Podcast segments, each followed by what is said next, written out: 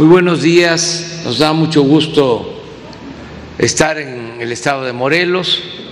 Vamos a informar sobre la seguridad pública en el estado. Ese va a ser el primer tema. También se va a dar a conocer la iniciativa que se envió desde ayer al Congreso para fortalecer a la Comisión Federal de Electricidad con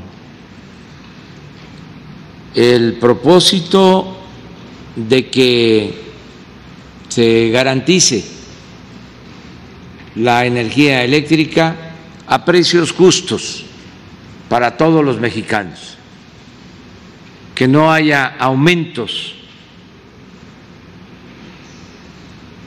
por encima de la inflación, como es nuestro compromiso, que no suceda lo de antes, que aumentaba y aumentaba constantemente el precio de la luz, de las gasolinas, del diésel, del gas. Tenemos que tener eh, control de los precios de los energéticos para que no se afecte la economía popular. Y esto significa el fortalecer a empresas públicas como la Comisión Federal de Electricidad, porque la política anterior era fortalecer a las empresas privadas que tienen como fin el lucro, sobre todo las empresas extranjeras que se estaban apoderando de todo el mercado y se les tenía que comprar la luz a precios elevadísimos. Recibían subsidios, mientras las plantas de la Comisión Federal de Electricidad estaban subutilizadas. De manera deliberada querían que se arruinaran que se convirtieran en chatarra para que todo el mercado de la energía eléctrica fuera manejado por las empresas particulares, sobre todo extranjeras. Miren lo que está sucediendo ahora en Europa por esa política. Nosotros tomamos la decisión desde que llegamos de revertir esa política en favor de minorías, de empresas y poner por delante el interés general, el, interés del pueblo, fortalecer la economía popular. Y por eso no hemos tenido problemas mayores. ¿Recuerdan ustedes cuando las heladas, que hubieron apagones, se quedó Texas sin luz. Nosotros restablecimos el servicio en una semana porque se mantiene como empresa pública la Comisión Federal de Electricidad que controla todas las líneas de transmisión lo que no sucede en Texas, en donde todas las líneas están privatizadas. No hay un sistema nacional que fue lo que se construyó a lo largo de nuestra historia. No olvidar al general Cárdenas, que procuró que la industria eléctrica fuese como el petróleo de los mexicanos. No olvidar al presidente Adolfo López Mateos, que en 1960 hizo lo mismo y por eso se lograron electrificar todos los pueblos. Pero ellos no estaban pensando, ni se les ocurría el entregar empresas públicas o destruir empresas públicas en beneficio de particulares, de extranjeros, en contra de los intereses del pueblo y de la nación, porque eran presidentes patriotas. Con el neoliberalismo, pues se inició con una política de pillaje, de saqueo, y venían los extranjeros y pensaban que México era tierra de conquista y nos saqueaban como en la época colonial. Todo eso ya se terminó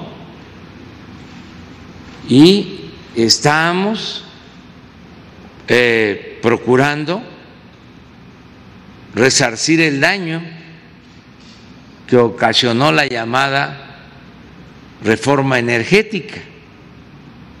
No significa nacionalizar ni estatizar, significa darle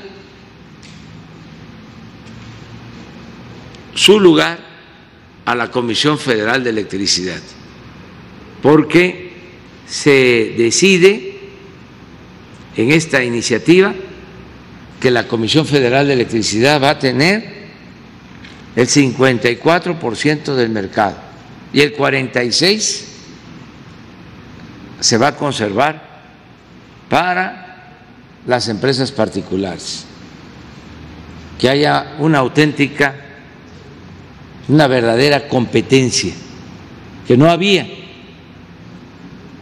porque apostaban a marginar, a destruir a la Comisión Federal de Electricidad. En esa misma iniciativa se establece de que para la explotación de litio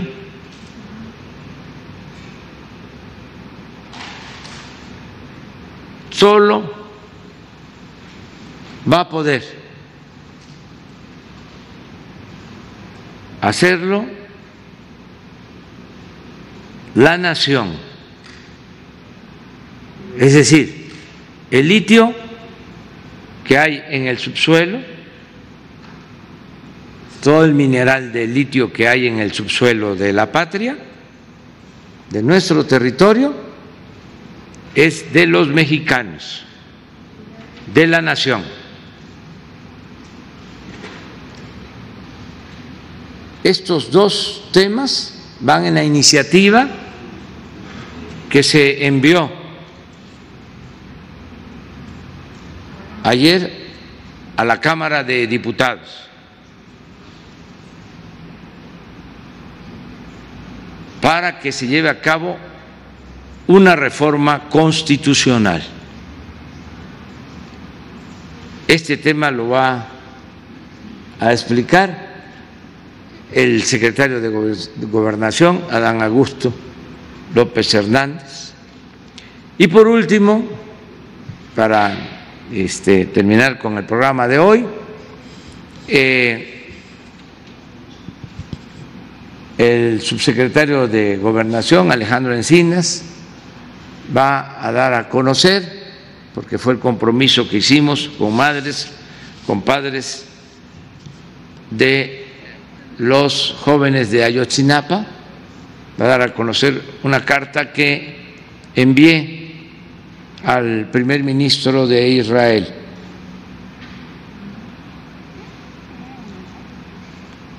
para extraditar a una persona que eh, está involucrada en estos hechos y que fue a refugiarse a Israel y queremos la cooperación, el apoyo del gobierno de Israel, porque se trata de una persona que llevó a cabo actos de tortura, de graves violaciones de derechos humanos. Y estamos seguros que va a actuar de manera consecuente el gobierno de Israel. Esos son los temas para la conferencia de hoy. Entonces, nos da mucho gusto estar aquí en Morelos con el gobernador Cuauhtémoc Blanco, al que apoyamos, al que respaldamos, porque no está solo Cuauhtémoc. Tienes la palabra.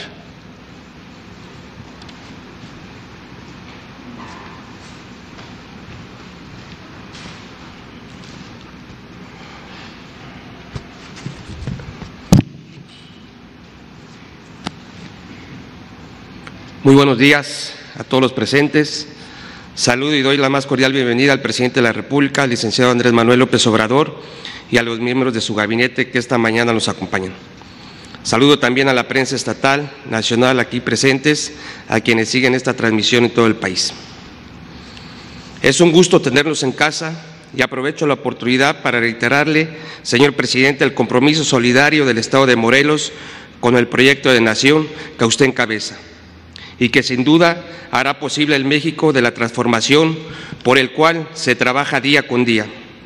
Morelos lo recibe con los brazos abiertos en el, en el pleno proceso de consolidación de nuestro proyecto de reactivación social y económica. Desde esta tribuna recalco que hacemos nuestra intención de alcanzar un México de unión, paz y armonía, en donde se privilegia el diálogo por sobre cualquier diferencia sin olvidar que hoy por hoy nuestro máximo y el único compromiso se llama México. Agradecemos la cercanía que usted ha mostrado con el Estado de Morelos y los apoyos brindados, apoyos sin precedente de un primer mandatario con nuestra entidad. Bienvenido, señor presidente, a Morelos, el Estado anfitrión del mundo, es su casa y otra vez muchísimas gracias por esos apoyos que ha brindado al Estado de Morelos y toda la gente morelense está muy agradecida con usted. Muchísimas gracias.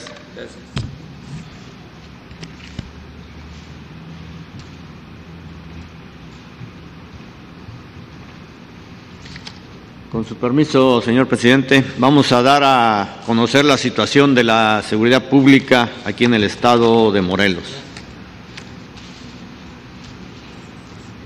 El estado de Morelos tiene 36 municipios, y más o menos un aproximado de casi dos millones de habitantes. Pueden ver aquí en la presentación los municipios que tienen eh, mayor número de habitantes. La que sigue, por favor. En cuanto a los datos de la incidencia electiva, vamos a verlos uno por uno, por favor. La que sigue. En lo que se refiere al secuestro, es un delito que se está presentando a la baja, como lo podemos ver ahí. La que sigue, por favor. En lo que se refiere a homicidio doloso, eh, también su tendencia es a la alta, sin embargo, eh, en los últimos cuatro meses presenta una tendencia a la baja. La que sigue, por favor. El robo a transportistas es un delito que presenta una tendencia a la baja, manteniéndose en los últimos nueve meses más o menos en esta situación. La que sigue, por favor.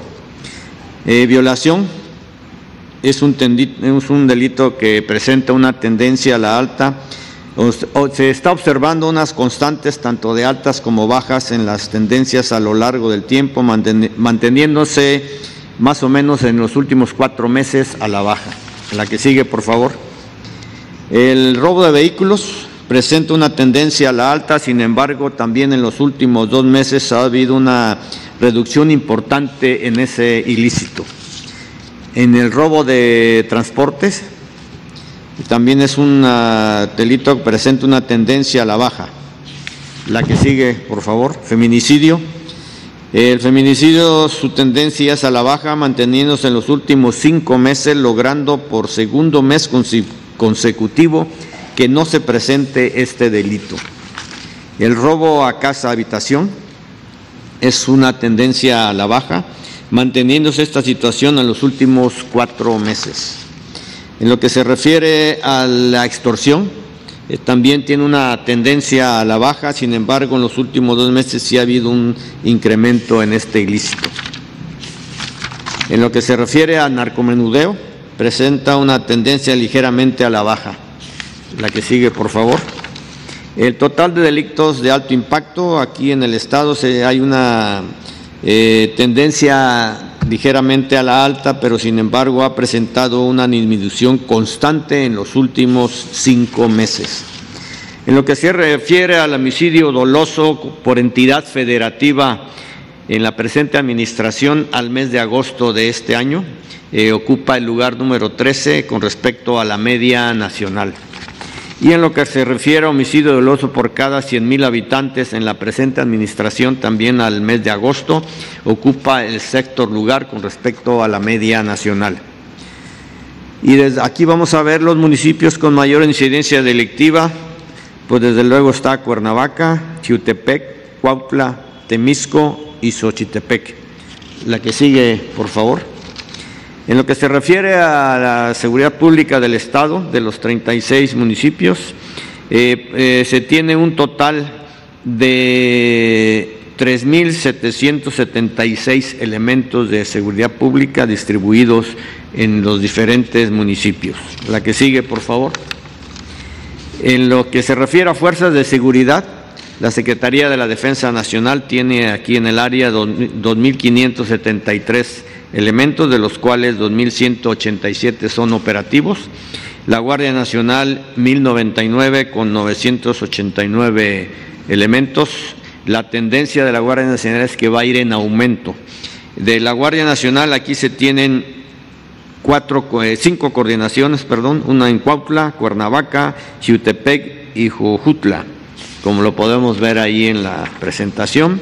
En lo que se refiere a las compañías, a la construcción de las compañías de la Guardia Nacional, se han concluido dos y dentro del 2022 al 2023 se tienen proyectadas seis, eh, tres, seis más para este estado y como les repito, la tendencia aquí va a ser que se incremente el número de elementos de la Guardia Nacional. Los resultados que se han dado aquí en el Estado a través de la Secretaría de la Defensa y la Guardia Nacional, podemos ver ahí los numerarios de diferentes drogas, eh, armamento, laboratorios, armas, etcétera, lo que pueden ver ahí. La que sigue, por favor.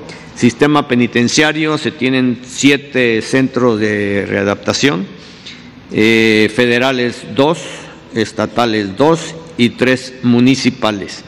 Sí hay una tendencia a, que en algunos hay sobrepoblación, pero esto ya se llegó a un acuerdo y va a haber reubicación de elementos.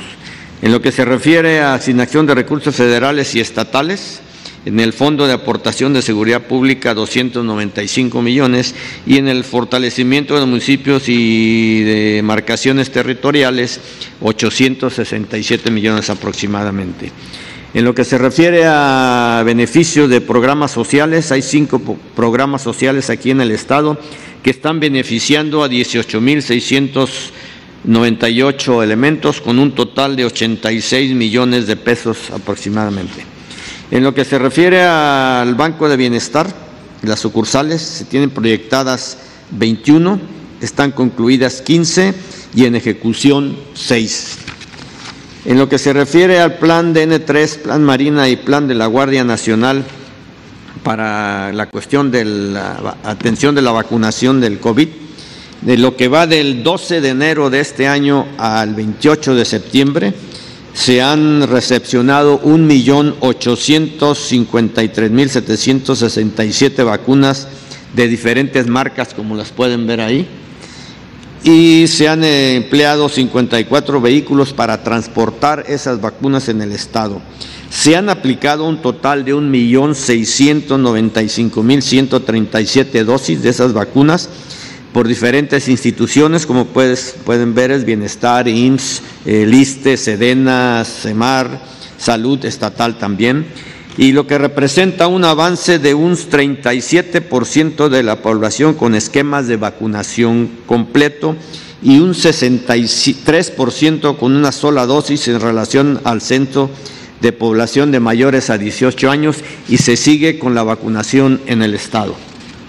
En lo que se refiere al plan de N3 y plan de la Guardia Nacional para ayuda a la población, eh, se han eh, eventos atendidos, incendios forestales han sido 17, urbanos 13, lluvias 8 eventos, explosiones 3, accidentes vehiculares 4, aéreos 2 y amenazas de bomba 2, en total 39 con recursos empleados de la Secretaría de la Defensa Nacional y de la Guardia Nacional, personal 904, vehículos terrestres 86 y un helicóptero. En lo que se refiere a un sistema de búsqueda y rescate que tiene la Secretaría de la Defensa Nacional aquí en el Estado, eh, en la región del área, de área del centro en Santa Lucía hay cuatro personas, base aérea militar número 177 eh, se activó el sistema SAR de la Secretaría de la Defensa en cuestiones de ubicación de aeronaves. Se han atendido dos eventos y personal asistidos cuatro. Es lo que podemos dar en relación a la situación de seguridad pública en el estado de Morelos. Gracias.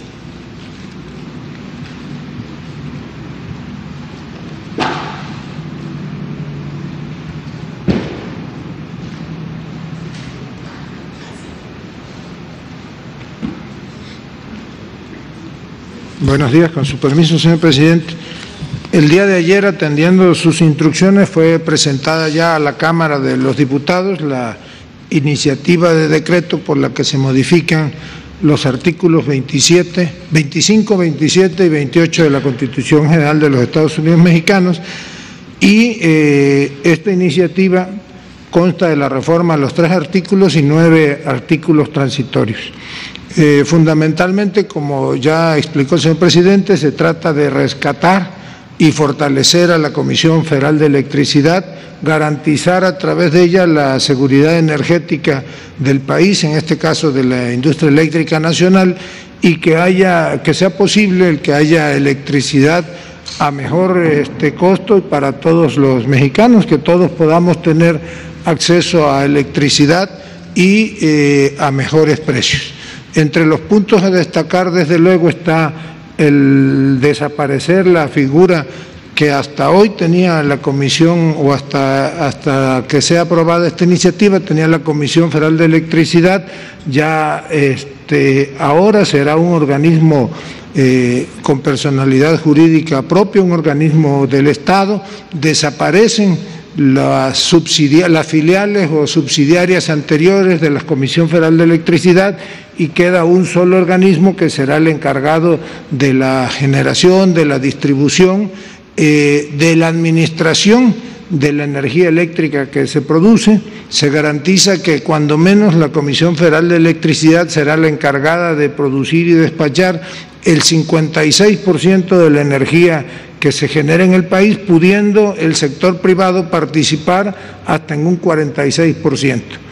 ¿Cómo se fortalece además la Comisión Federal de Electricidad? Pues desaparecen los contratos que se llamaban o se conocen como de autoabastecimiento, que en realidad eh, no eran asociados en la producción de energía eléctrica, sino eran clientes que resultaban beneficiados porque este tipo de productoras, pues entre otras cosas, no pagaban el porteo ni, ni, se prorrateaba para ellos el costo de la transmisión de la energía, que en algunos casos pues, eh, es igual, la, cuesta lo mismo la generación que la transmisión.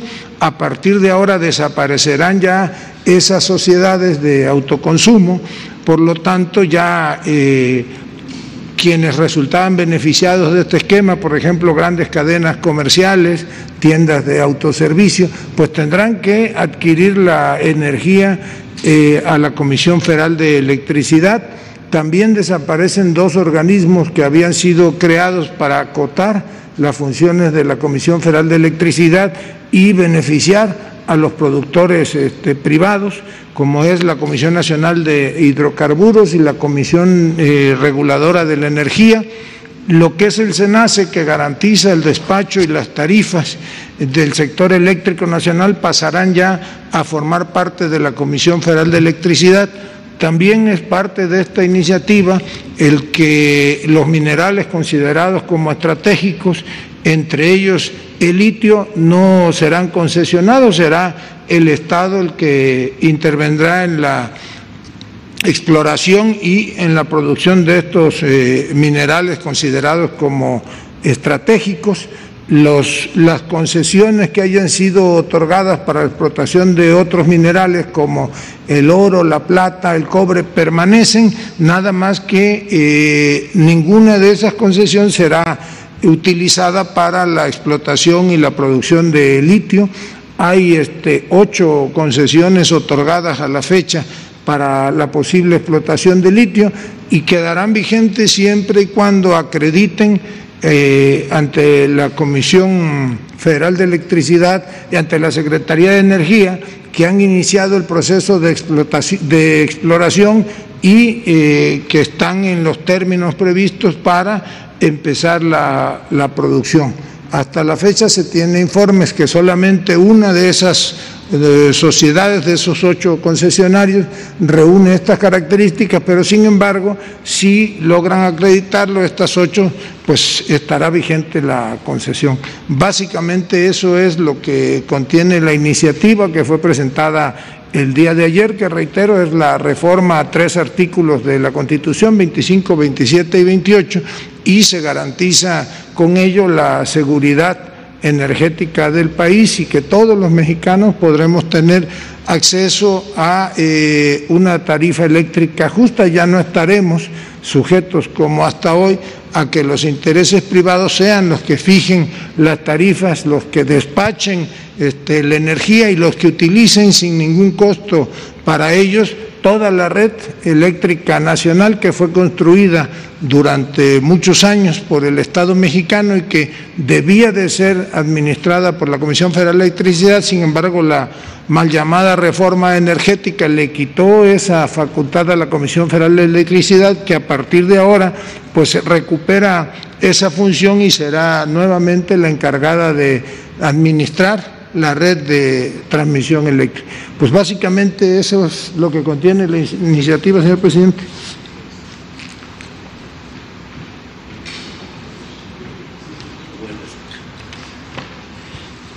Con su autorización, señor presidente, voy a dar a conocer la carta que el presidente constitucional de los Estados Unidos mexicanos envió al primer ministro de Israel el pasado 23 de septiembre de 2021 y que fue confirmada su recepción el día de ayer.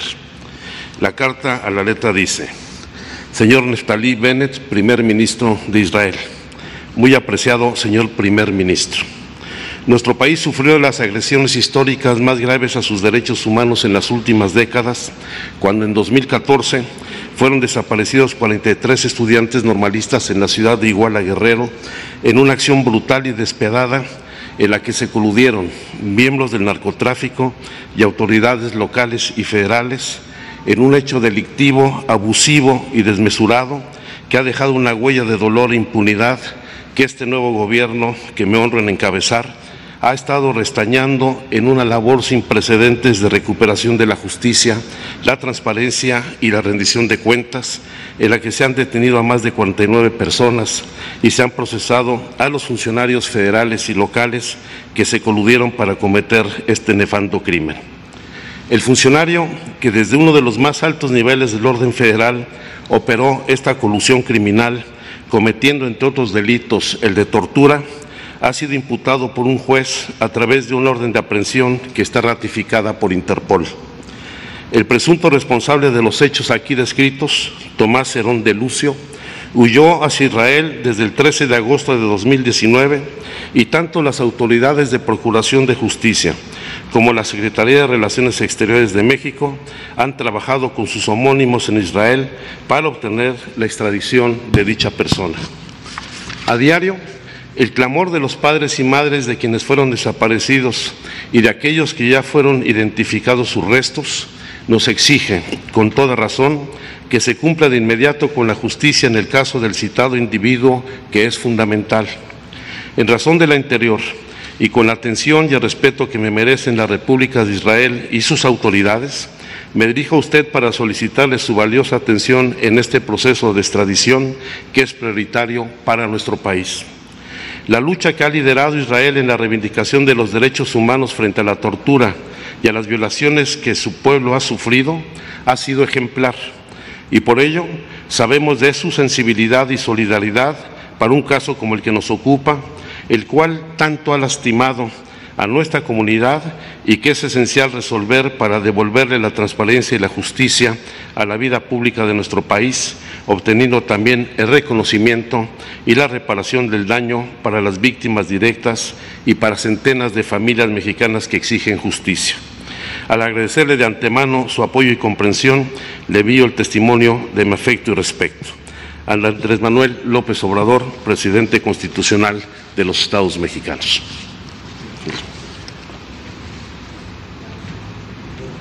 Bueno, pues estos son los temas. Vamos a, este, abrir para preguntas y respuestas, si les parece.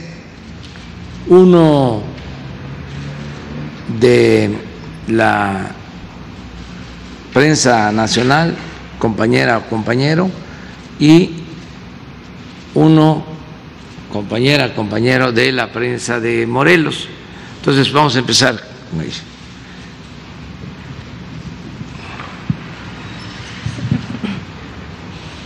Buenos días, eh, América Romero de BOM Noticias.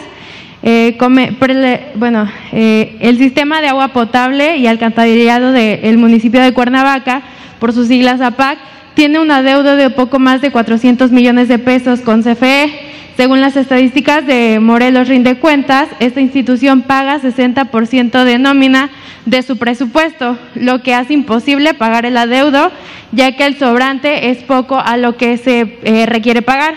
Eh, según autoridades del Estado, eh, se han acercado a usted con el fin de buscar un rescate financiero. Este tema es de suma importancia para los cuernavacenses debido a que en semanas pasadas pues ya cobró la vida de una persona. Por lo que le pregunto a usted, eh, ¿ayudaría de manera económica? Eh, ¿Podría saldar la deuda completa o de manera parcial, tomando en cuenta que ya se va a acabar la próxima administración del ayuntamiento y pues no dudamos de sus capacidades, sin embargo, esta deuda podría aumentar?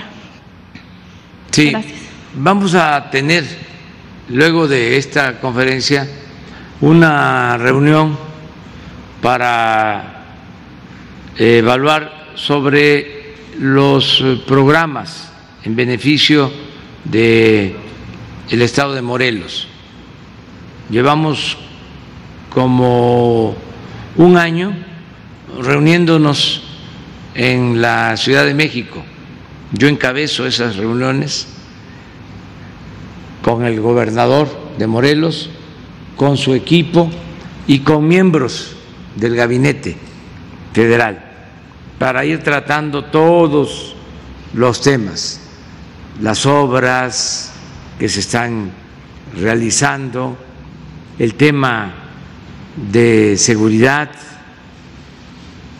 en particular lo de la saturación de los penales, cómo ayudar, eh, la parte de construcción de obras, el caso de la autopista a Tepoztlán, eh, los temas económicos, financieros, en fin, todo.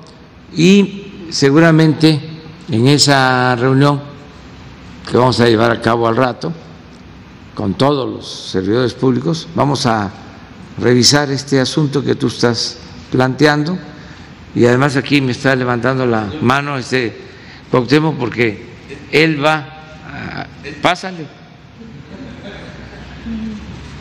Nada más le, comento, señor presidente, que fue, es una deuda que, que, se tiene del municipio de 270 millones de pesos pero no tiene nada de culpa la CFE, sino que el presidente municipal dejó de pagar a CFE, entonces incrementó a 260 millones de pesos, señor presidente, para que usted se dé cuenta que no es culpa de CFE, sino es, es culpa del presidente municipal que dejó de pagar a CFE, entonces cada mes incrementaba ese adeudo y ahorita está pagando las va a pagar las consecuencias el nuevo presidente que va a entrar. Por eso también tuvimos una reunión nosotros con, con el señor Butler que nos recibió excelentemente bien y estamos este, tratando de llegar a una negociación. Pues lo vamos a, tratar, pero siempre procurando eh, ayudar en todo. Es este cuestión de que todas las autoridades actuemos de manera responsable y de resolver problemas y que no afecten a la población, porque cuando no se paga la luz, en el caso de los ayuntamientos, pues eh, la comisión tiene una política para dejar de eh, prestar el servicio, porque necesita tener ingresos y resolver sus problemas económicos, financieros, pero siempre se cuida de no afectar a la población, siempre se busca el acuerdo. Yo creo que este va a ser el caso. Vamos a buscar el acuerdo. Muy bien. Ahora de la ciudad o del país. A ver. Luego una compañera de Morelos. Presidente, buenos días. Pedro Villacaña, el periódico Universal. Presidente, eh, comentarle, eh, preguntarle cuál es su opinión, eh, o sea, hoy se discutió en el Gabinete de, Seguridad, en vísperas del cambio de autoridades en, en el Estado de Guerrero, el crimen organizado parece que envió un mensaje. Entre ellos se incendió la discoteca Baby O. ¿Se, ha planteado, ¿Se planteó esto en el Gabinete de Seguridad, esta situación que se vive en Guerrero? Sí, se analizó, pero hace falta más investigación, porque eh, todavía no está claro lo que sucedió. Hay, eso sí, un gran, un gran despliegue este, publicitario sobre el caso, porque resulta de que se trata de una eh, discoteca famosa a la que han asistido este, personalidades del mundo artístico. Hasta yo cuando era futbolista. Cuando Bueno. Sí. Bueno, entonces por eso este pues ha este, generado pues muchas este, atenciones, este, tiene muchas expectativas. Entonces, es un incendio, eh, no se puede atribuir a la delincuencia organizada sin pruebas, porque incluso el dueño habló de que nunca lo extorsionaron. Eh, sin embargo, eso es lo que quiere utilizarse en medios, como que es un asunto de inseguridad y de no pago de piso, como coloquialmente se le llama la extorsión, y hay que esperar. También eh, se sabe que está asegurada la discoteca y que llevaba 18 años cerrada, 18 meses cerradas por la pandemia. Eh, También llama la atención de que el incendio ocurre no en la parte principal o en el frente, sino en la parte de atrás. Y en la parte de enfrente es donde están las cámaras, no en la parte de atrás. Eh, que le está pidiendo a los dueños que entreguen información y han demorado en entregar la información. En fin, no hay todavía nada claro, no se puede decir eh, cuál es el móvil o qué fue lo que sucedió. Hay que esperarnos y es muy probable que se tenga información. Estamos eh, en comunicación con el gobernador del estado, ellos están haciendo también su trabajo de investigación y una vez que se tenga eh, el resultado de la investigación se va a dar a conocer. ¿Se plantearía eh, el enviar mayores una mayor cantidad de efectivos de la Guardia Nacional al Estado en un primer momento? Ay, no, no, no este Guerrero eh, lo hemos constatado en las evaluaciones que se han llevado a cabo.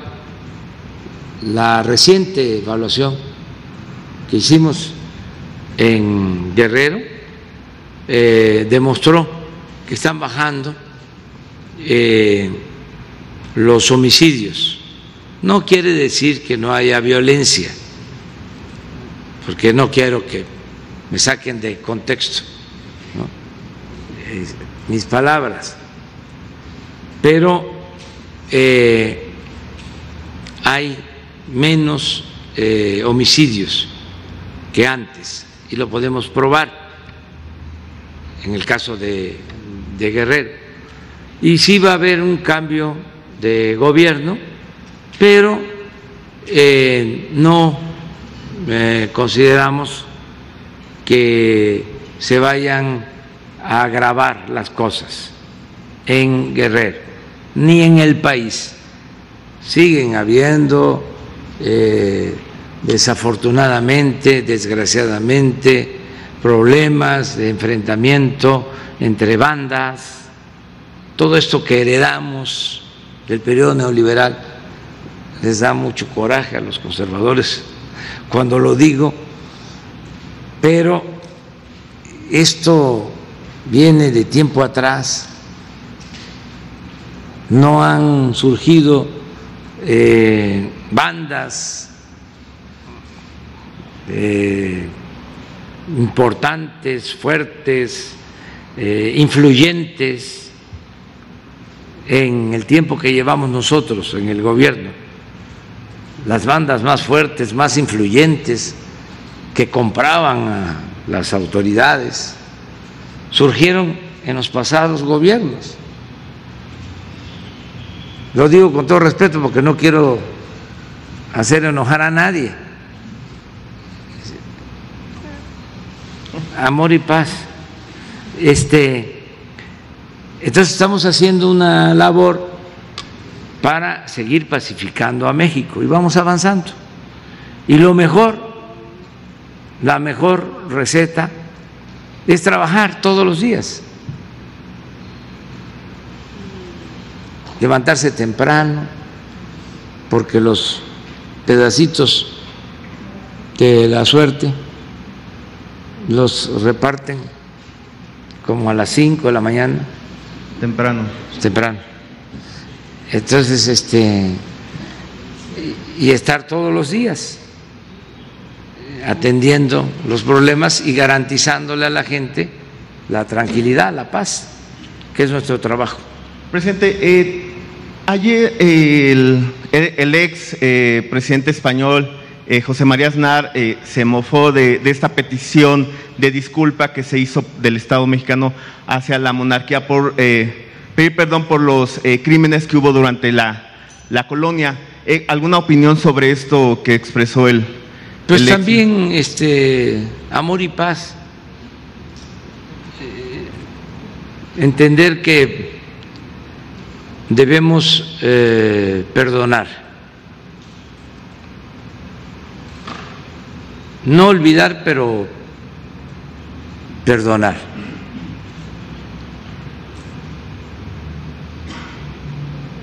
Y es un acto de humildad ofrecer perdón. Es un acto que dignifica tanto al que lo ofrece como al que lo recibe, el perdón. Entonces, no nos afecta en nada,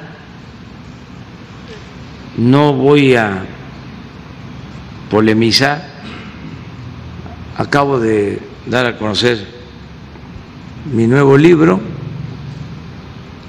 y transcribo un código de ética para la transformación de México que elaboraron eh, estudiosos, intelectuales, periodistas.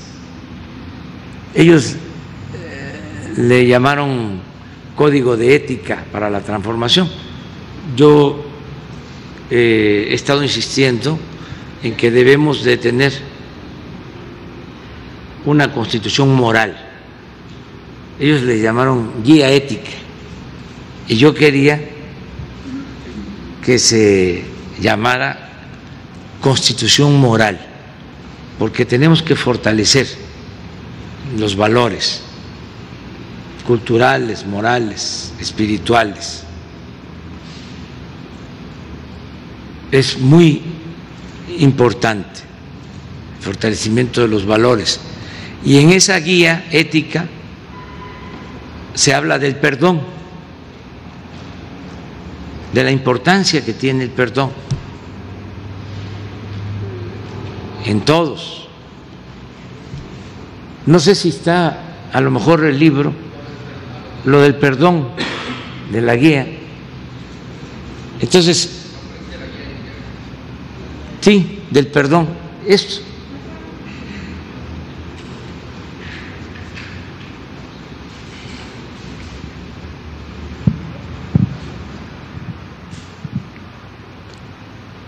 El perdón libera a quien lo otorga y a quien lo recibe.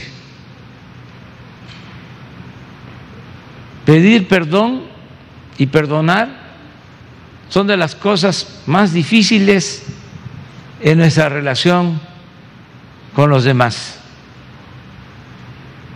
Hay una resistencia natural a disculparse porque quien lo hace siente que se rebaja,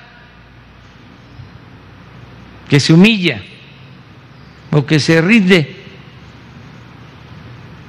Y por ello no alcanza a vislumbrar la enorme potencia liberadora del perdón, independientemente de que se obtenga o no el perdón, quien lo pide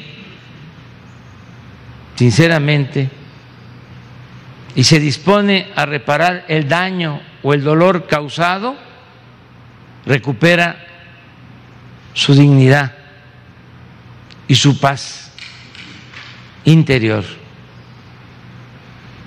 Quien perdona se deshace del rencor, de la sed de venganza e incluso del odio y puede de esa forma superar la ofensa y seguir adelante. Pide perdón si actuaste mal.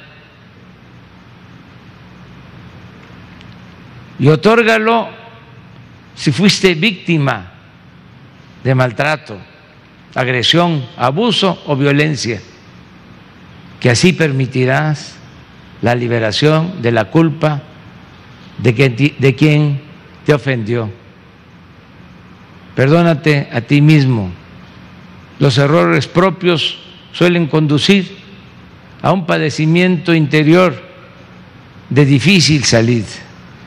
comprende las motivaciones de tu conducta indebida, conviértela en aprendizaje y enmienda el daño causado.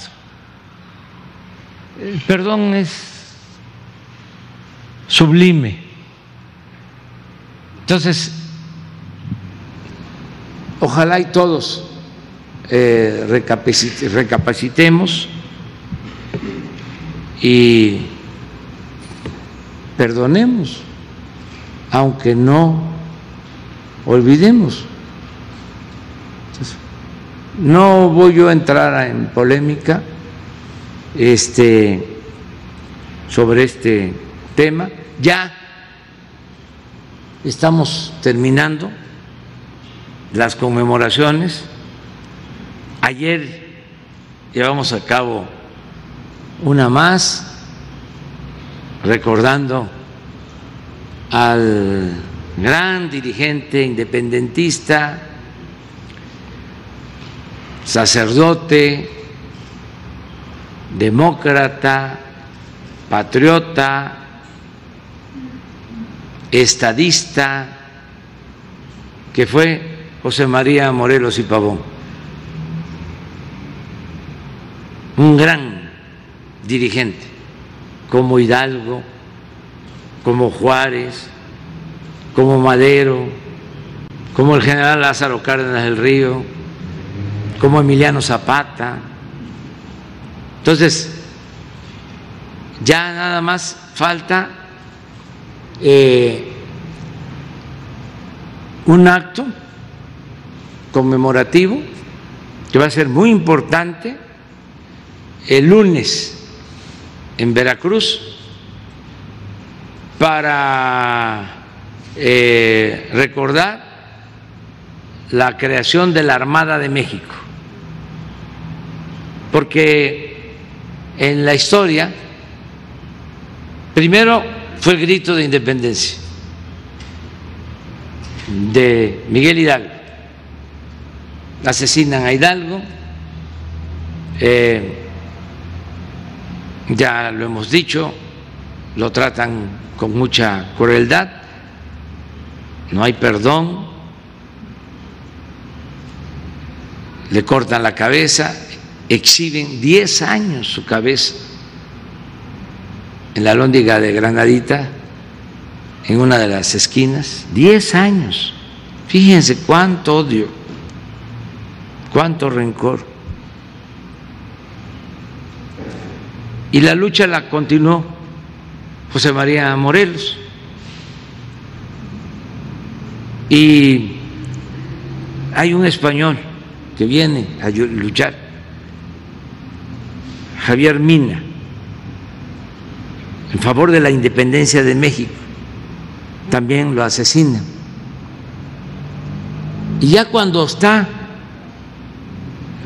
vamos a decir, muy sofocado el movimiento independentista popular, iniciado en 1810, que solo es Vicente Guerrero y otros dirigentes que están luchando en las distintas regiones del país, Guerrero en toda esta región, por eso lleva su nombre el estado de Guerrero,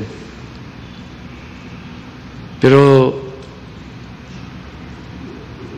con muchas dificultades.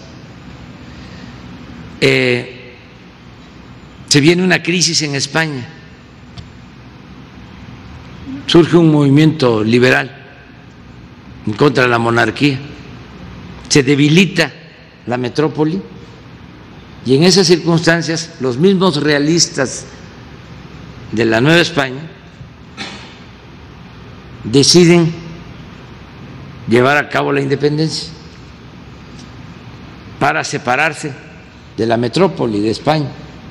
En esas circunstancias se obtienen las independencias de casi todos los países de América Latina, por esa debilidad del el poder central, monárquico. Entonces, Agustín de Iturbide, un general realista, se une a Vicente Guerrero, se llevan a cabo los acuerdos en Iguala, en Córdoba, y el día 27 de septiembre de este mes, por eso se conmemoró, entra triunfante el ejército trigarante. ¿Por qué es trigarante? Bueno, pues es un acuerdo, un pacto que tiene tres elementos. La unión, la religión y la independencia. Al día siguiente, el 28 de septiembre, hace 200 años, se firme el acta de independencia.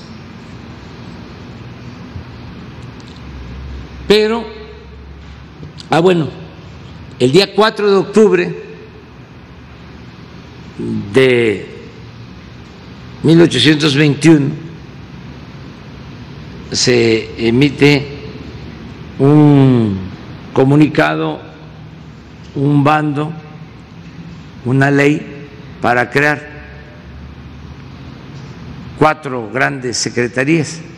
Y ahí surge la Armada de México.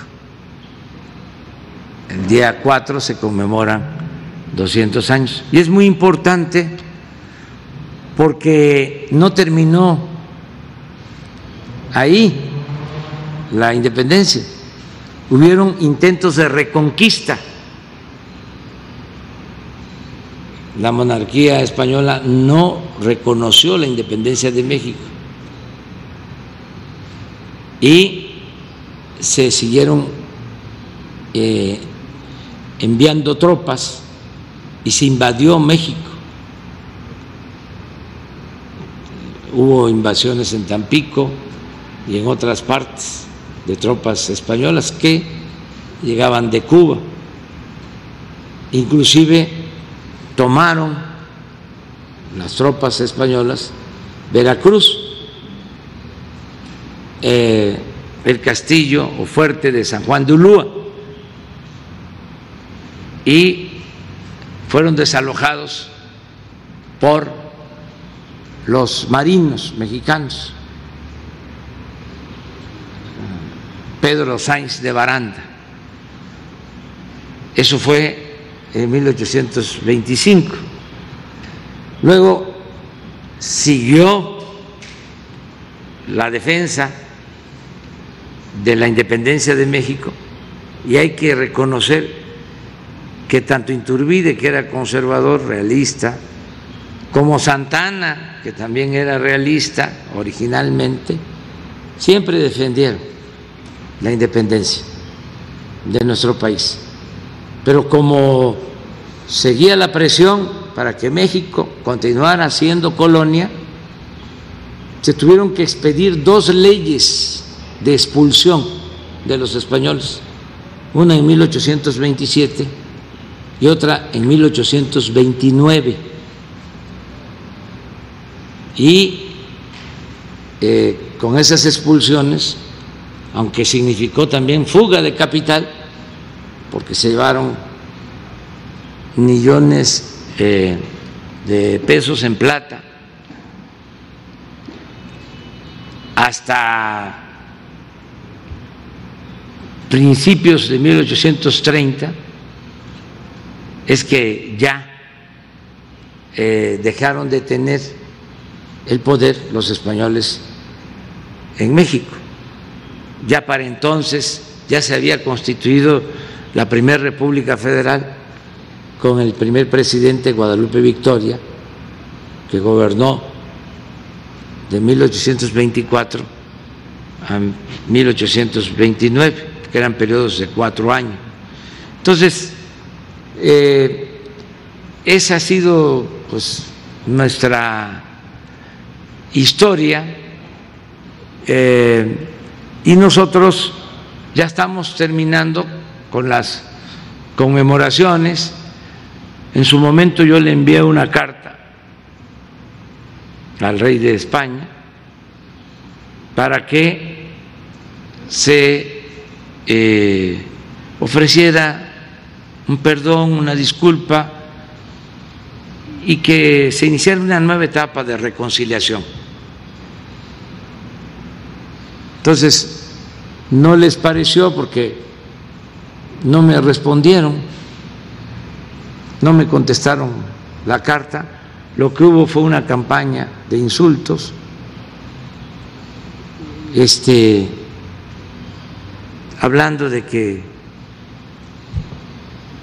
no debían pedirnos perdón, que vinieron a civilizarnos, cosas de ese tipo. El Papa Francisco, en cambio, le envié una carta, me contestó, le envié otra, y con mucho cuidado,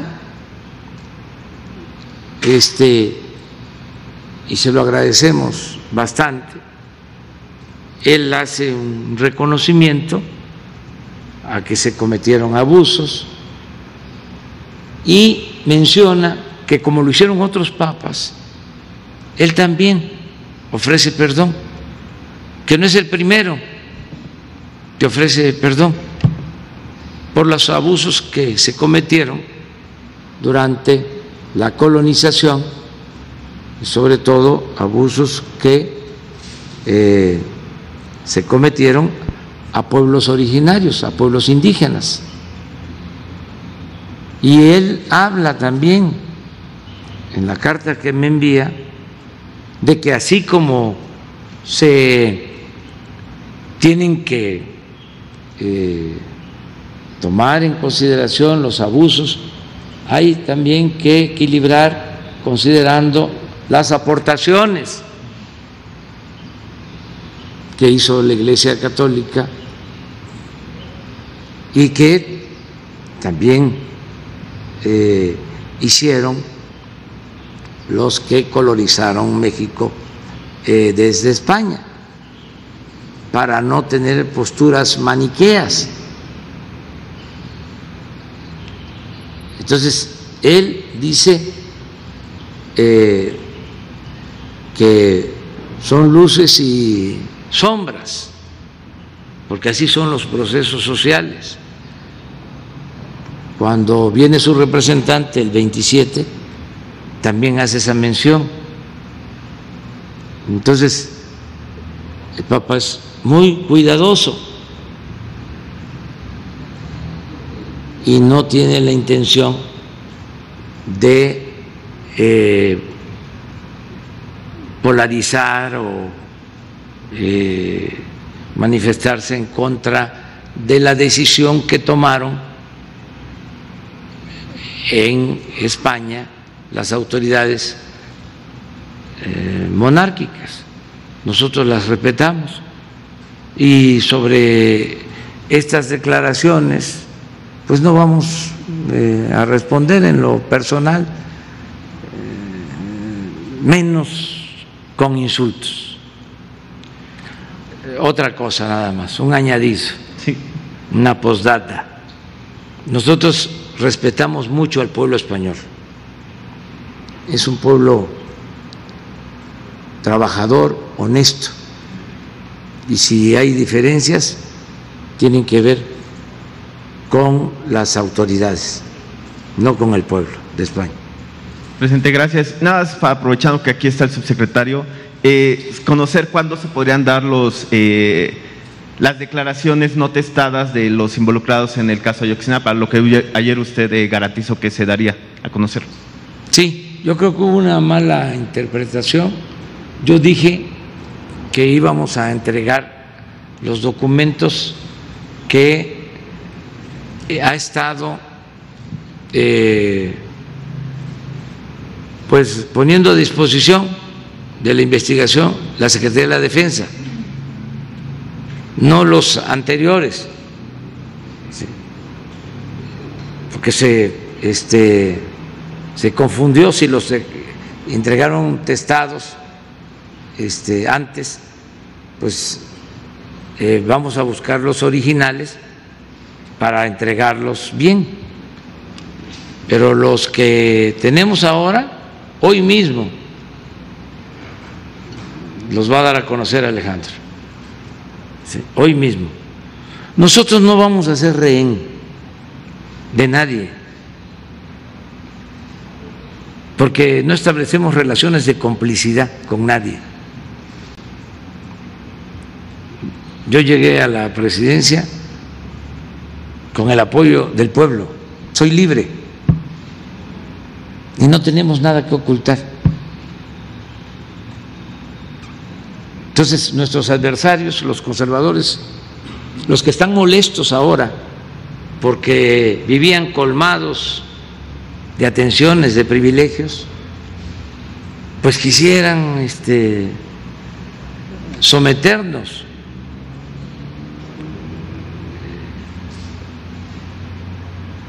tenernos eh, agarrados, chantajearnos, exhibirnos. Nada más que no lo van a lograr, porque tenemos un escudo protector, que es nuestra autoridad moral.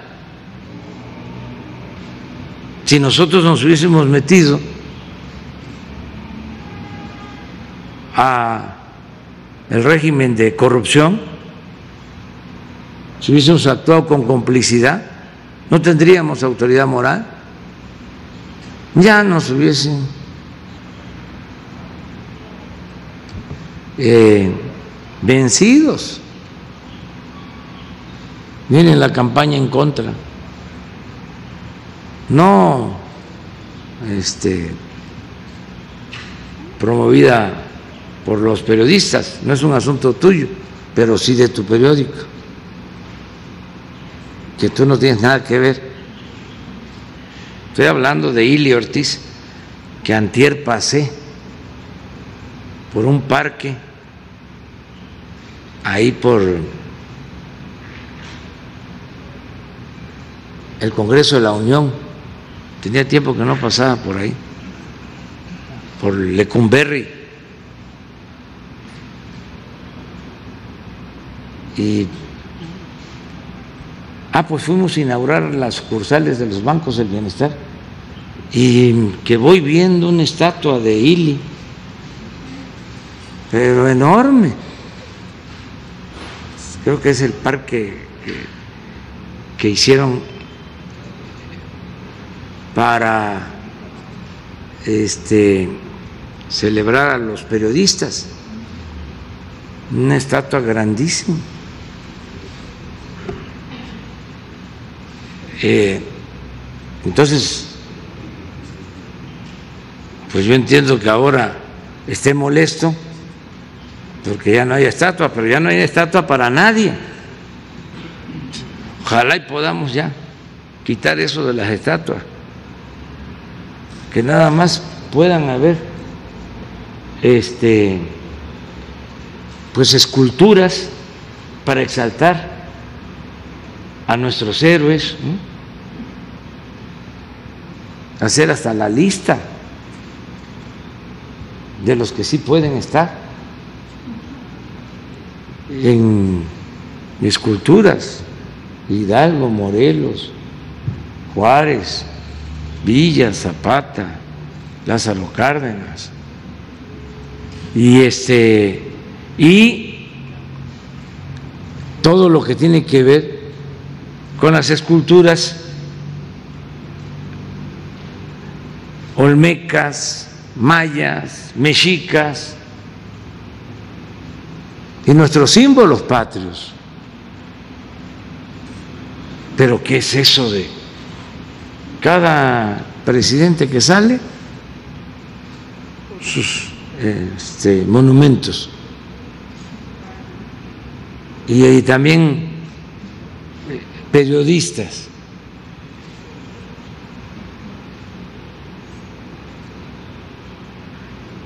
Y sí puede ser periodistas, ¿no?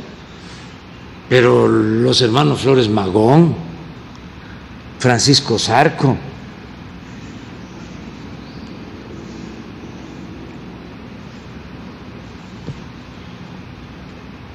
todo esto tiene que ir eh, cambiando pero es este un asunto, es una polémica que tenemos con los machuchones, no con contigo.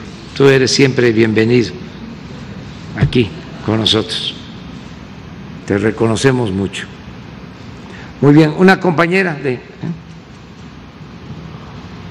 Muchas gracias, presidente. Buenos días. Pues tengo varias preguntas, pero pues nada más me permiten dos. Eh, sobre todo, especialmente saber, Verónica Vacas, perdón, corresponsal financiero y presente Morelos. Eh, usted habla de un respaldo y un apoyo al gobernador Cuauhtémoc Blanco, pero yo quisiera saber de qué forma, ya que, pues, en materia de seguridad, pues, eh, ocurrieron unos hechos hace unos días en Huitzilac, donde hubo un linchamiento, la falta de policías, la falta de elementos no pudo evitar que estas personas fueran linchadas por los pobladores y pues de alguna forma se ha mostrado la falta de, recursos en materia de seguridad para más elementos, más armamento, eh, no hay el Fortasec. ¿Cómo podría apoyarse al Estado en esta situación de seguridad, sobre todo para el tema de la prevención? Y pues en el lado político también saber cómo va a apoyar al mandatario en especialmente porque no se ha logrado avanzar en el enjuiciamiento del exgobernador Graco Ramírez, sobre todo por las acusaciones que enfrenta de desvío de recursos y ejercicio indebido del servicio público. Y pues bueno, de alguna forma, eh, ¿cómo sería este apoyo para el mandatario estatal? Hay muchas situaciones en las que está el Estado un tanto débil en materia de economía, este, y hablaba también usted del tema de que ya no quiere que las empresas extranjeras saquen al país, pero tenemos en puerta una minera canadiense que busca explotar la mina de oro y plata aquí en Temisco, en Tetlama. Y pues a esto viene relacionado también con una mina que está ahí, pero también tenemos otro problema en Jutepec, en donde hay una mina que se está desgajando, se tuvo que evacuar más de 50 familias. ¿Cómo se va a apoyar al Estado para reubicar a todas esas familias que ahorita están en, albergues algunas y otras más están pues, con familiares y no hay recursos también para este tipo de desastres porque también desaparecieron los recursos para desastres. Pues yo tengo otro dato nosotros estamos apoyando. Mire, ¿en qué apoyamos? Se les ayudó a la reestructuración de su deuda, porque les dejaron una enorme deuda pública y eh, se dio instrucciones para que van obras ayudara al gobierno del Estado en la eh, reestructuración de su deuda y no tuviesen tantas presiones financieras. Les estamos ayudando también para que no dejen de pagar su nómina, para que tengan fondos. Les ayudamos eh, no dejándoles de entregar puntualmente las participaciones federales que les corresponden por ley. Les ayudamos con muchos programas de bienestar que se aplican en Morelos. Aquí todos los adultos mayores de Morelos, todos tienen una pensión que ahora se está incrementando y va a llegar a ser el doble en enero del 24. Todos. Y ya es a partir de los 65 años. Les ayudamos para que las niñas, niños con discapacidad tengan pensión. Les ayudamos con becas para estudiantes de familias pobres, desde preescolar hasta posgrado les ayudamos con la entrega de fertilizante gratuito a los productores. Les ayudamos con el programa Sembrando Vida. Les estamos ayudando con el programa La Escuela es Nuestra, entregándole a las sociedades de padres de familia presupuestos para el mantenimiento de sus eh, planteles educativos. Les ayudamos a los productores del campo con el programa Producción para el Bienestar. Estamos ayudando en toda la reconstrucción. Ayer estuve en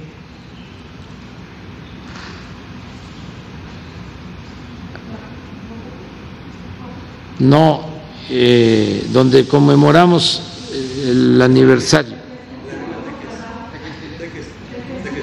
de que sí tengo, sí. Pero el presidente municipal que estuvo de Jujutla me estaba diciendo, el presidente municipal, y es cosa de verlo, de que ya llevan el 90% en la reconstrucción por los daños causados por el sismo. Esto significa viviendas para todos los que fueron afectados en Morelos, una cantidad considerable de viviendas que se han rehabilitado, templos. Eh, estamos eh, ayudando en obras de infraestructura, por ejemplo, el que terminemos ya la ampliación o modernización de la carretera de la Pera a Cuautla.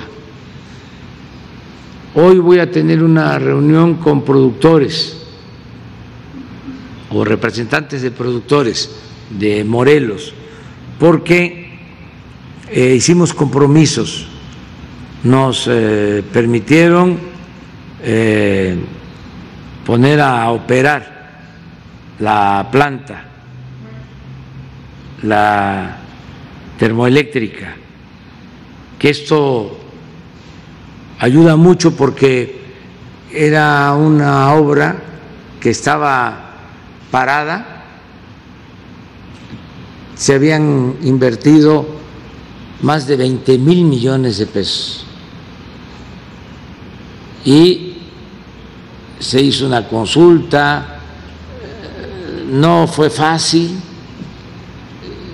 no tuvieron confianza la mayoría de las personas, los campesinos, hicimos compromisos con ellos, ya va a operar pues eh, a toda su capacidad esa planta, significa alumbrar todo Morelos con esa planta. Y significa que no aumente el precio de la luz para los morelenses. Entonces, fue un avance. En cuanto a lo de Huichilac, eh, estamos buscando fortalecer eh, todo lo que es la seguridad en Morelos. Le voy a poner un ejemplo. Se van a establecer en Morelos 15 cuarteles de la Guardia Nacional. Incluso ya están terminados.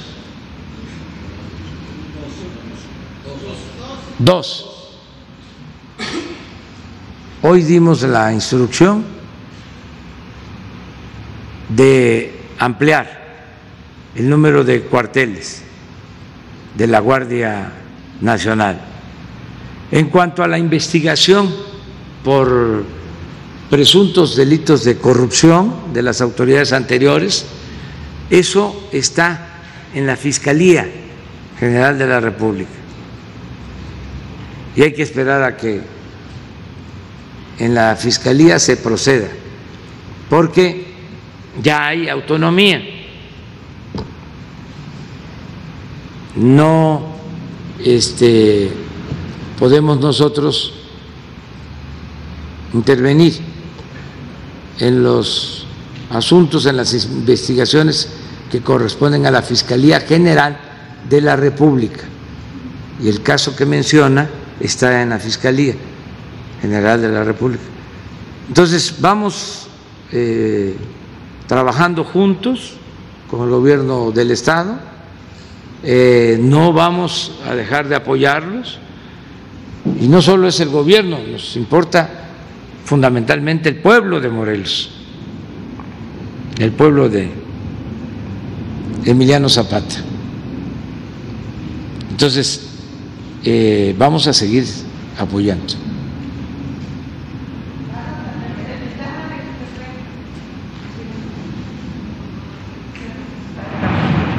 van a apoyarlos a los a los a las familias desplazadas de este cerro porque es un Ah, asunto federal. Lo que hablas de la minería, quiero también aclarar que es muy importante ir en todo eh, marcando diferencias, aclarando paradas.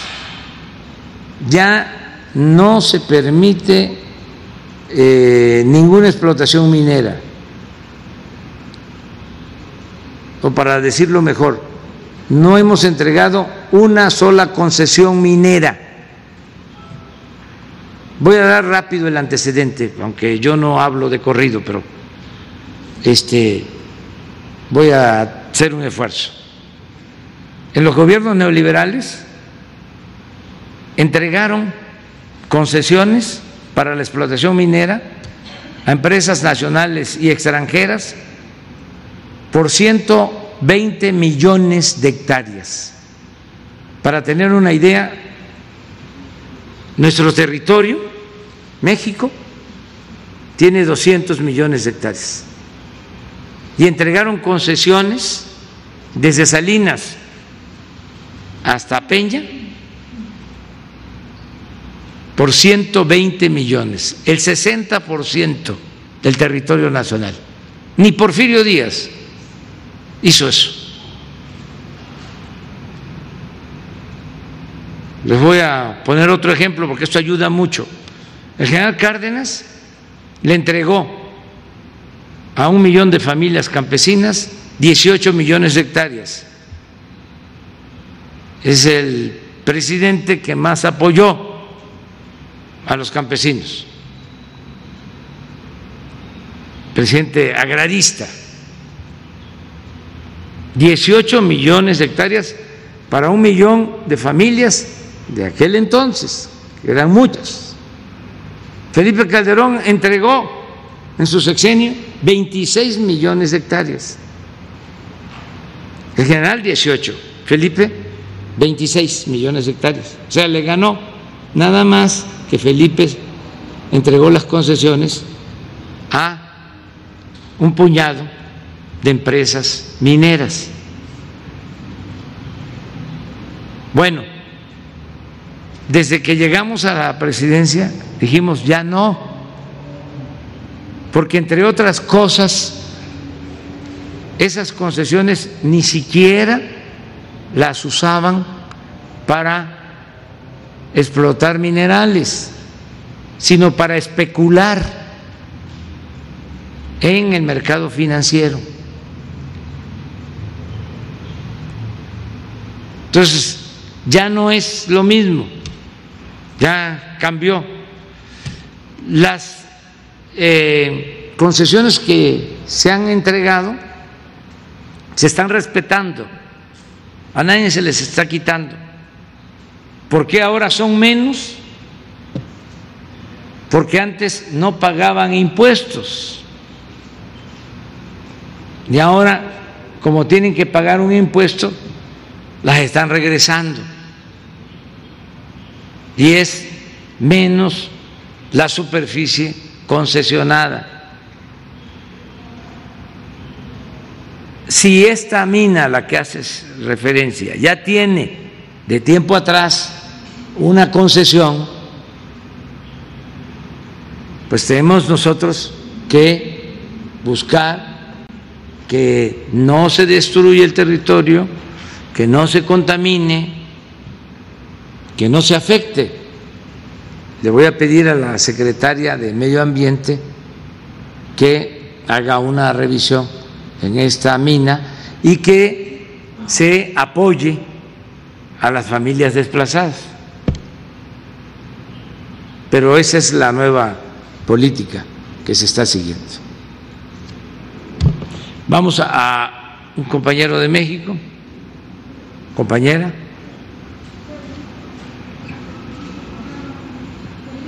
Tú.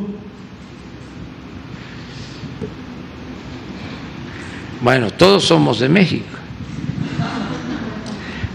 Gracias, presidente. Buenos días. Daniela Pastrana, de pie página. Sobre el tema del litio, de la iniciativa que van a presentar, hay una, uh, eh, eh, si entendí bien, eh, las empresas que demuestren que ya están en exploración, se va a mantener esa concesión de las ocho que ya tienen la concesión. Una de ellas, que es Bacanori, es la que eh, tiene una concesión sobre una de las zonas donde está uno de los mayores yacimientos de litio del mundo, que está en Chihuahua. Entonces, eh, la pregunta es si es eh, esta empresa, si tienen determinado cuál es el estado en el que está o sea, no cuál es el estado, está en Chihuahua, pero cuál es la situación en la que está, si sería una de estas empresas que podría o que tiene ya, que está en la etapa de exploración, porque Bacanori anunció en febrero que ya estaba construyendo su planta y que ya estaba como en inicio de, operación. Entonces, más o menos, ¿cuál es el estatus en el que está esta concesión que tiene esta empresa británica eh, china? Sí, puede explicarlo, Adán.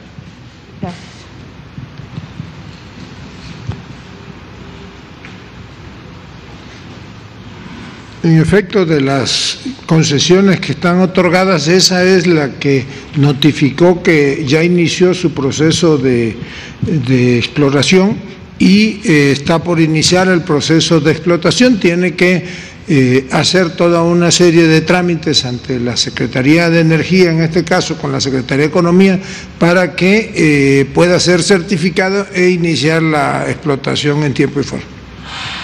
Eh, pero entonces, eh, esa, esa, concesión sí se mantendría. Las, en hay ocho en la concesiones otorgadas con anterioridad. Si ellas acreditan que iniciaron el proceso de exploración y están por iniciar el de explotación, pues se mantendrían las concesiones. Muchas gracias. Para que se tenga una idea, sí, clara, porque todo esto ayuda. Eh, ya no se van a entregar concesiones en el caso del litio. Eh, de estas concesiones a, las que hice mención, que se han entregado para la minería, este, no tienen que ver con el litio, porque están dedicadas a explotar oro, plata, o otro este, mineral, no litio. No pueden con esa concesión decir, vamos nosotros a extraer litio. No aplica en ese caso. Segundo, si se tiene una concesión minera, pero se ha estado nada más especulando, porque no ha habido ni exploración ni explotación, que hay muchísimas así, porque se, se dedican a especular. Y que ahora digan, yo tengo esta concesión y la voy a usar para este, extraer litio, tampoco. Solo hay, en efecto, ocho que han manifestado tener exploración y querer invertir para extraer litio. Y una de ellas es a la que haces mención. Tienen que probar que en efecto tienen trabajos de exploración y tienen este, capacidad para invertir y extraer el litio. Ahí se respeta la concesión por el tiempo que fue otorgado. Hacia adelante, ya todo lo que tiene que ver con exploración y producción de litio es eh, de la nación, es decir, solo lo va a poder explotar el Estado mexicano en beneficio de la nación. Para que los que nos están escuchando, ¿por qué se habla de litio? Porque es un mineral estratégico. No se va a poder desarrollar la industria tecnológica y la industria moderna sin el litio. Y se sabe que México tiene eh, suficiente litio. Y esto nos permite, sobre todo pensando en las nuevas generaciones, dejarles a todos los mexicanos este recurso para el desarrollo de México. Por eso tomamos esta decisión de que el litio sea de la nación, de que sea de todos los mexicanos, porque es un recurso estratégico. Muy bien. Ya nos vamos. Presidente, una pregunta más que no tiene nada que ver con esto. Es un asunto, ah, porque es una pregunta que le quería hacer hace algunos, un par de meses.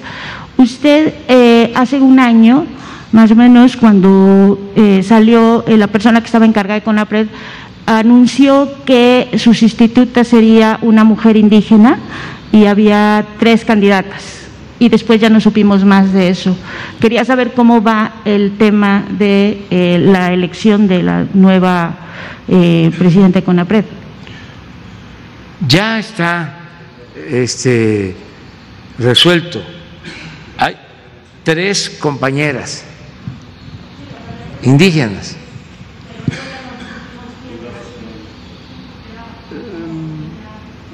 Yo espero este, informarles pero sí están trabajando las tres. Lo que este, vamos a, este, dar a conocer es eh, cómo quedó la organización al final. Te vamos a dar a conocer eso, porque hace poco, con los cambios que se dieron en gobernación, este, me mandaron a decir de que si en qué calidad quedaban y les dije, y les mandé a decir también que igual, pero este, ¿tú puedes contestar? Sí.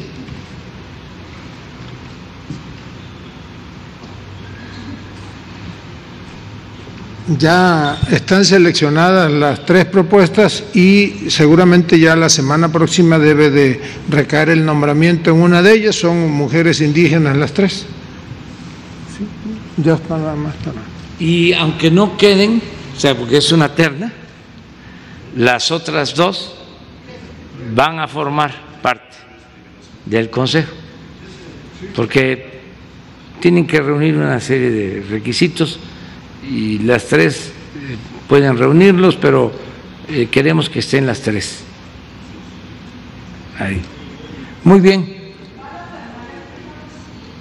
Voy a este, tener una reunión aquí, a la que hice referencia, y voy a pasar a supervisar la ampliación de la carretera de Tepoztlán, básicamente. Y este, en el caso de la termoeléctrica, va a ponerla a operar la Comisión Federal de Electricidad porque habían todavía este, asuntos técnicos pendientes que los están resolviendo. Es que estuvo mucho tiempo parada. No, no. Eh, vamos a pasar a, a ver la carretera. Bueno, aquí tengo reunión con funcionarios.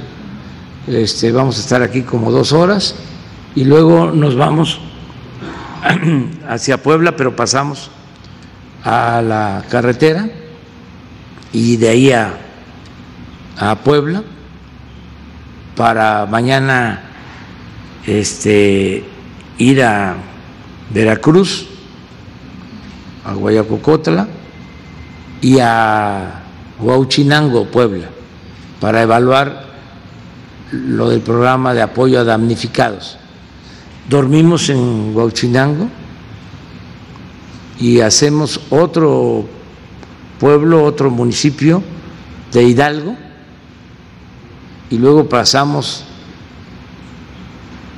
a Tlaxcala a hacer una evaluación sobre bienestar, a Pisaco exactamente, y dormimos el domingo en Puebla, porque el lunes en Puebla es la reunión de seguridad y la conferencia, y nos trasladamos a Veracruz, porque es 4 de octubre el acto conmemorativo de eh, la Armada.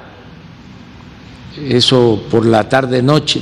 Dormimos en Veracruz y el martes la reunión de seguridad y la rueda de prensa en Veracruz. Ese es el programa. Es que este México son muchos Méxicos. Es un mosaico cultural nuestro país. Vamos a estar en todos lados. Pues vamos a estar eh, antier en la ciudad de recorrido. Ayer y hoy Morelos. Mañana Puebla y Veracruz. Luego Hidalgo, Tlaxcala, seis estados. Sí, pues nos estamos viendo. Muchas gracias. ¿Eh? Sí, sí, este, no vamos a dejar de apoyar a los estados, sobre todo para las nóminas, que los trabajadores no dejen de recibir sus salarios que por derecho les corresponde. Y a la universidad también. Sí, y lo vamos a seguir haciendo. Sí, lo vamos a seguir haciendo. Este, lo básico no va a faltar. Y eh, es pues muy grato estar en, en Morelos y agradecerle mucho a la gente de Morelos por todo su apoyo, por todo su respaldo, y son correspondidos porque amor con amor se paga.